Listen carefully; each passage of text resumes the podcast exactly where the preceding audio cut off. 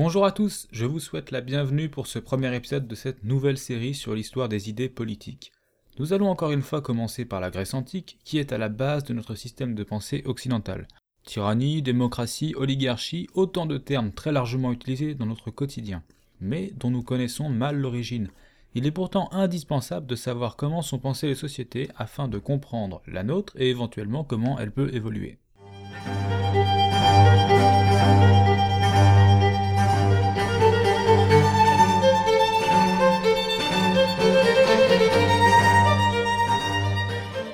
Les idées politiques en Grèce ne sont pas exprimées avant le VIe siècle, avant Jésus-Christ bien sûr. Pourquoi? Eh bien déjà parce qu'on n'a pas de traces écrites avant cette période et que les systèmes politiques ressemblaient plutôt à des communautés plus ou moins autogérées ou quelques agglomérations dirigées par des basileis, soit des rois issus d'aristocratie.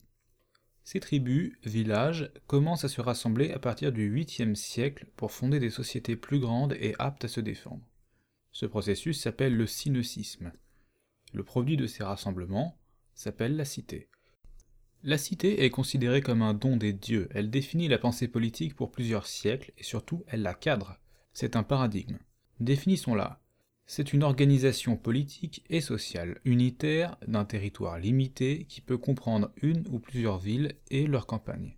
La cité est composée de citoyens qui jouissent de droits politiques uniquement des hommes, évidemment. Les femmes ne sont en effet pas comprises dans le lot. L'esclavage était aussi pratiqué depuis longtemps, et le sera encore longtemps, mais on n'en parle pas trop dans les textes, c'est une masse à la fois considérable et cachée. Être esclave est considéré comme un état naturel.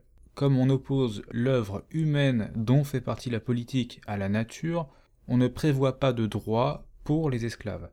À partir du 7e siècle, les régimes politiques sont en crise on retrouve un schéma d'aristocratie s'opposant à une bourgeoisie appuyée sur sa clientèle d'ouvriers. Pour résoudre ces crises, Sparte par exemple fige ses structures en même temps que son évolution économique et sociale. Sinon, les cités font appel soit à un législateur ou à un tyran, ou alors les deux si une des solutions n'a pas marché. Alors, qu'est-ce que c'est? Un législateur est un étranger à la cité qui étudie le problème et va tenter de le résoudre par la rédaction de lois. Le tyran a la même fonction, mais il dispose de la manière forte pour imposer l'ordre par la justice, nomos en grec. Si on s'attarde sur le concept de loi, celles-ci sont considérées comme divines et humaines à la fois. Les dieux donnent aux hommes la sagesse pour les élaborer. La justesse des lois est relative. Il faut qu'elles soient bonnes et justes pour chaque cité. Il est important pour les Grecs d'être soumis à la loi qu'ils inventent et pas à un homme. Hérodote, au 5e siècle, identifie trois régimes de base. L'isonomia, qui est une sorte de démocratie, où c'est la majorité qui commande. L'oligarchie, la cité est dirigée par une minorité de citoyens reconnus comme supérieurs, et la monarchie, un seul dirigeant qui gouverne pour sa gloire et celle de ses sujets. Au Ve siècle, Athènes est en plein essor économique et intellectuel. Elle devient un idéal progressiste dans le monde grec, s'opposant à un idéal conservateur, Sparte. Athènes fonctionne via une démocratie. Mais il faut garder à l'esprit qu'elle évolue. La démocratie essaye d'obtenir une égalité politique, sociale, avec euh, des mesures conjoncturelles pour répartir les richesses et apaiser les tensions par exemple, et les impôts, parce qu'on considère que les favorisés doivent plus à la cité, le gouvernement du peuple, on a une assemblée omnipotente parce qu'on se méfie de l'individu et des hommes providentiels, on fait surtout beaucoup appel dans les démocraties au tirage au sort, car il est la manifestation de la volonté divine, mais il garantit également une stricte égalité dans la sélection face au prestige, à la richesse ou à la gloire. Avec la démocratie, le citoyen est tour à tour sujet et gouvernant, dira Aristote. Pourtant, ce régime n'échappe pas aux critiques. Elle a deux ennemis principaux dans la population, les nobles qui veulent plutôt une oligarchie, et les propriétaires ruraux, donc les propriétaires terriens, qui pensent que le régime favorise les intérêts des commerçants et des urbains. La démocratie était aussi dans le collimateur de beaucoup de penseurs à commencer par Aristophane qui en fait une critique euh, plutôt moraliste en disant que la démocratie rend les hommes plutôt mous et phraseurs. Il y a aussi un texte qui s'appelle La Constitution d'Athènes, qui est écrit pendant la guerre du Péloponnèse, qu'on a attribué longtemps à tort à Xénophon. Alors ce texte dit que le régime se réforme mal et trop peu. On a Isocrate qui lui veut revenir euh, plutôt à une démocratie de type Solon voire Clisthène, donc c'est une démocratie plus light euh, des débuts. Enfin, on a Xénophon le vrai, euh, qui attaque un régime qui crée de la division, de l'indiscipline et de l'incompétence. Alors là, c'est pas étonnant puisque c'était un général. Il est influencé par le modèle politique spartiate qui l'idéalise. Il essaye de réhabiliter la monarchie ou un modèle de despotisme éclairé. Bon, ce sera sans écho jusqu'à Alexandre, le grand bien sûr. Platon a aussi une dent contre la démocratie et lui c'est pas n'importe qui. Il est l'auteur de La République et d'un autre bouquin qui s'appelle Les lois qui est inachevé.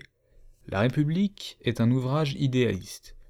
Il ne se retrouve dans aucun système politique, mais il veut que la politique soit une science. Pour construire un homme juste, il faut une cité juste. Il imagine une société où il y aurait trois classes.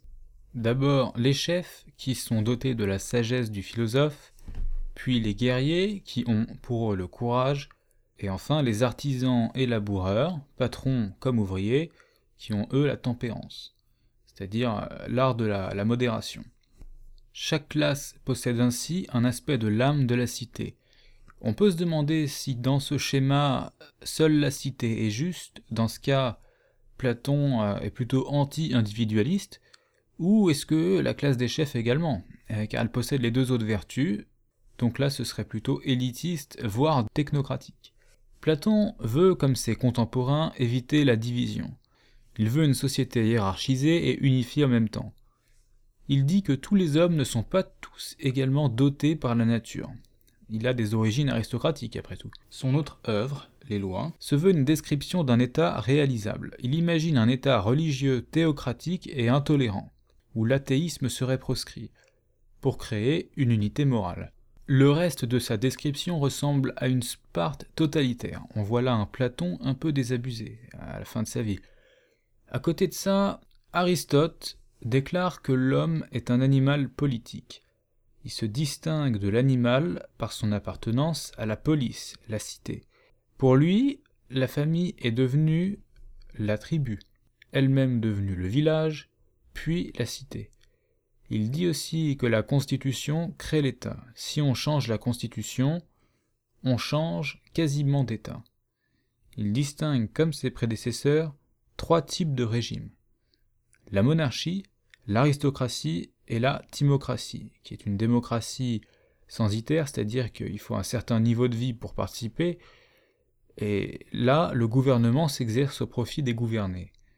Elles ont chacune leur forme corrompue.